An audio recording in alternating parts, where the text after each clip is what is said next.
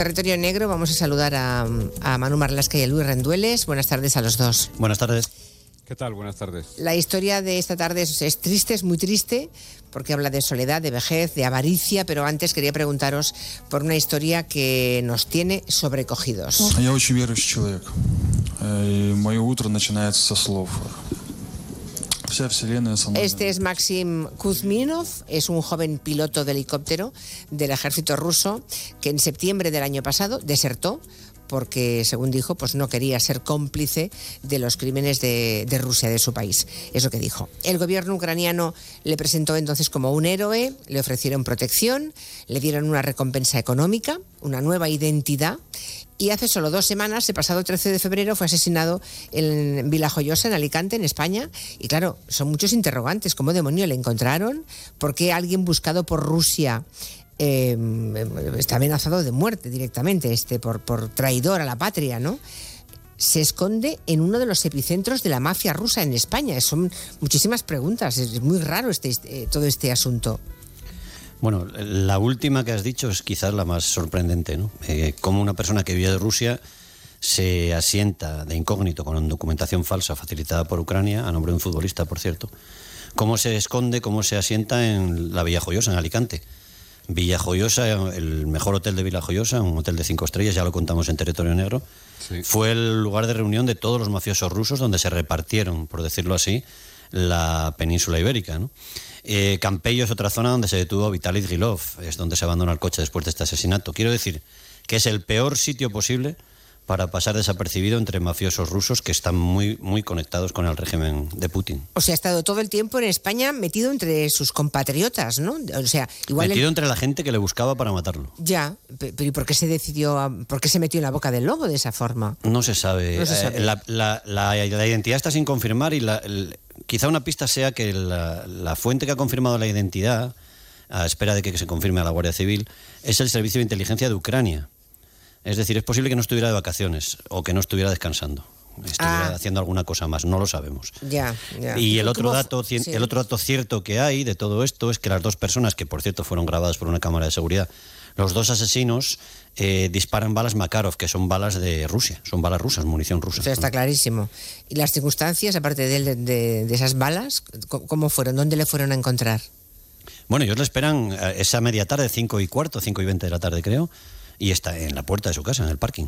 Le acribillan a balazos, le ahí disparan hasta 10 veces, como mínimo 6 le dan en el pecho, intenta escapar, pero no lo consigue, y hay algún testigo que dice que incluso le pasan por encima con el coche, no, no, no, no, no está claro. Evidentemente es una ejecución. El coche aparece en el campello quemado, que es muy propio de gente del crimen organizado, y la hipótesis que maneja ahora la Guardia Civil es que sería evidentemente una ejecución de la que ya se ha, se ha celebrado por parte del gobierno ruso, sería una ejecución pero subcontratada. Es decir, no sería como otros episodios que hemos visto en Europa de, de miembros del espionaje ruso, del GRU tan, tan siniestro y tan famoso, sino que sería de delincuentes más o menos conocedores de la zona, subcontratados, digamos, por el, por el Se han pagado a un sicario, a dos sicarios, vamos, para que... O a lo mejor no hace falta ni pagar. ¿eh? Ya, ya, ya, ya, ya, ya. Sí, se habla hasta de chechenos, de, de posibles asesinos chechenos que hubiesen podido eh, venir hasta aquí y acabar con la vida de, de este hombre. Le preguntaron el otro día a Pilar Alegría, a la ministra portavoz del gobierno, eh, si le preguntaron sobre todo si tenía algún tipo de protección de- del gobierno español, ¿no? Ya que estaba refugiado en España. Y no, no respondió a eso, dijo que hay que dejar que siga la investigación, su curso, y no, en fin, no sé. No se ha personado nadie en el caso, en el juzgado de Villajoyosa están esperando. Madre mía. Y nadie ha reclamado el cadáver. O sea, ya veremos. Hombre, algo ha fallado, ¿no, Luis? Desde luego. Eh, a- algún canal de comunicación, probablemente entre Guardia Civil, CNI, eh, no sé, alguien, alguien tenía Alguien que haber saber algo de A esto, este ¿no? hombre que estaba en, el, en la boca del lobo, ¿no? Como Yo, quien dice. exacto, quiero insistir en esa posibilidad que nos apuntaba Manu, que a lo mejor no estaba de vacaciones ahí ni escondiéndose. ¿eh? Ya. Es un sitio Ya, muy, muy sensible. A lo mejor estaba buscando información ahí. A lo Sí, mejor haciendo estaba- algún trabajo. Exacto. sí, exacto. Sí, sí. Bueno, en fin, es que da bastante miedo que los rusos puedan enviar un sicario aquí a matar a uno de los suyos, ¿no? Eh, claro, está, en otro país que se muevan con esta tranquilidad, en fin. Bueno. En el territorio negro de hoy, Manu Marlasca y Luis Rendueles van a contarnos el final terrible que tuvo un señor mayor, un anciano que vivía solo en Madrid. Se llamaba Manuel López y como la Guardia Civil de Ávila encontró su cadáver, también nos lo van a contar y cómo detuvo a su asesino, ¿no? la persona a la que el anciano pagaba por cuidarlo desde hacía 20 años. Fue el 20 de septiembre del año pasado, eh, ese día una patrulla de la Guardia Civil va a una finca de Sotillo de la Aldarada, en la provincia de Ávila, y dentro de esa finca eh, encuentran a, ese, a un hombre llamado Jaime. Bueno, contadnos quién es Jaime. Pues Jaime es un inmigrante ecuatoriano. Los guardias civiles de Ávila están buscando desesperadamente a un anciano y están utilizando incluso drones y buscan a Manuel López, que es un anciano de 89 años, para que Jaime, este hombre, un inmigrante ecuatoriano, trabajaba y al parecer trabajaba muy bien desde hacía 8 o 9 años. Nadie sabe nada de don Manuel desde hace meses, desde antes de verano. Y la mujer de este inmigrante, Olga, ha acudido al cuartel de la Guardia Civil para decir algo muy sorprendente. Lo que cuenta es que su marido le ha confesado que el anciano se murió y que durante los últimos meses guardó su cadáver en el trastero del piso familiar. Madre mía, o sea que la, Guardia Civil se, se, mueve por, la esposa del cuidador. Sí. Bueno, los guardias civiles ven que dentro de esa finca, además del cuidador, del anciano, está su coche, que es un monovolumen eh, nuevo, y dentro de, de eso hay un extraño mueble casero de color blanco. Sí, eso es. Allí en el, en el interior de ese monovolumen hay un mueble blanco, parece fabricado por el propio señor. Los guardias civiles abren el mueble y dentro de ese mueble, que es rectangular, eh, similar a una nevera, podría parecer una pequeña nevera, hay un bidón de plástico de color azul, más o menos de un metro de alto y 50 centímetros de diámetro. En ese bidón, eh, hay unas bolsas y el cuerpo momificado de un anciano que está desnudo, solo lleva eh, un pañal, un reloj y la pulsera, lo que parece la pulsera de un hospital. Y en ese mismo momento ese hombre, Jaime, el cuidador, confiesa que el cadáver que hay en ese bidón es el del anciano al que él estaba cuidando, es Manuel López, y, cuenta también eh, que lo mató, ¿no? Dos meses atrás, el día 12 de julio. Sí, el, el, cuidador Jaime, que es un hombre de 47 años, que es padre de cinco hijos, y que no había tenido nunca ningún problema con la ley en España ni con la justicia, les cuenta a los guardias civiles que al principio de verano, aquel 12 de julio, fue a recoger a don Manuel del hospital privado de Madrid donde el anciano había estado ingresado unos días. Le habían dado ese día el alta y él, el cuidador, lo llevaba en coche de vuelta a San Martín de Valdeiglesias, que era donde vivían todos. Este hombre, el cuidador, le explica a los guardias civiles que en el coche, cuando estaban de camino, los dos tuvieron una discusión, una bronca, y cuando estaban cerca de una gasolina de Brunete, él estranguló al anciano con el cinturón de seguridad del coche. Y lo cierto es que la autopsia que se practicó a, ese cadáver eh, confirmó que efectivamente que don Manuel murió estrangulado. Decís que este cuidador ah, mató al anciano en julio y que la Guardia Civil encuentra el cadáver en septiembre. O sea, hubo dos meses en medio. ¿Qué, qué pasó? ¿Dónde estuvo el cadáver dos meses? El cuidador asegura que lo tuvo durante esos dos meses en un pequeño trastero de un piso de San Martín de Valdeiglesias, que es una localidad donde se viene a vivir un par de años atrás, a una hora de Madrid, muy cerca de Ávila. El cuidador explica a la Guardia Civil que buscó por Google, después de matar al anciano, se entiende, la mejor manera de deshacerse de un cadáver, que vio incluso varios vídeos de YouTube que hablaban de cal viva, que repasó algunos asesinatos recientes de la historia de España donde se había utilizado ese material y que decidió comprar eso, comprar cal y un bidón iba a echar luego dentro el cuerpo del anciano y meter la cal para que se disolviera, pero hubo algo que no, no, no salió bien. Algo que no, no funcionó, porque el cuerpo del anciano habéis dicho que estaba momificado que eso supongo que sería lo contrario de lo que el asesino pretendía que ocurriese con la cal viva, ¿no? Bueno, como hemos contado aquí muchas veces, los asesinos no suelen ser especialmente listos tampoco, y aquí lo que pasó es que el cuidador se equivocó de cal no compró Calviva, que además es un material que empieza a estar relativamente fiscalizado, vigilado, no es de completo acceso libre porque Jaime se hizo con otro tipo de material llamado dolomía, que es un material parecido a la caliza, se usa en metalurgia para hacer morteros e incluso algunos cementos. La dolomía produce exactamente el efecto contrario al de la cal viva. No mm. deshace ni disuelve los cuerpos, sino que los momifica, es decir, ayuda a conservarlos. Por eso la Guardia Civil llamó a esta operación Operación Dolomía. La pregunta que seguramente se están haciendo todos los oyentes es por qué un hombre que está cuidando con cariño, o sea, que está cuidando bien durante años a una persona mayor, a un anciano, acaba matándolo y enterrándolo después de esta forma. ¿Por qué? Pues es, complicado. Empezando por el final, lo que nos dicen es que Jaime, el cuidador, tuvo una relación, y así nos lo dicen, ¿eh? sincera de afecto con el anciano, al menos los primeros 6-7 años. Todos los testimonios recabados indican que lo cuidó muy bien desde que don Manuel se quedó solo, cuando murió su hermana, vivían los dos hermanos en Madrid. No tenía hijos, no tenía más familia cercana, y el conserje del piso donde don Manuel vivía en Madrid le habló de un inmigrante ecuatoriano que era un hombre muy trabajador, honrado y que buscaba cualquier oportunidad de ganarse la vida. Tras, tras matarlo en, esa, en ese supuesto incidente, Jaime escondió, guardó durante meses el cuerpo del anciano, lo que le trajo muchas complicaciones y además lo que acabó por provocar su detención. Los investigadores contaban que ese extraño mueble que, el cuidador fabricó en su casa pudo ser una especie de ataúd para don Manuel y que incluso eh, el propio Jaime trató de comprar un terreno en Sotillo de Ladrada, posiblemente para enterrar allí el cuerpo del anciano. Lo cierto es que nada le salió bien. Bueno, supongo que la, la investigación habrá descubierto el motivo del crimen, ¿no?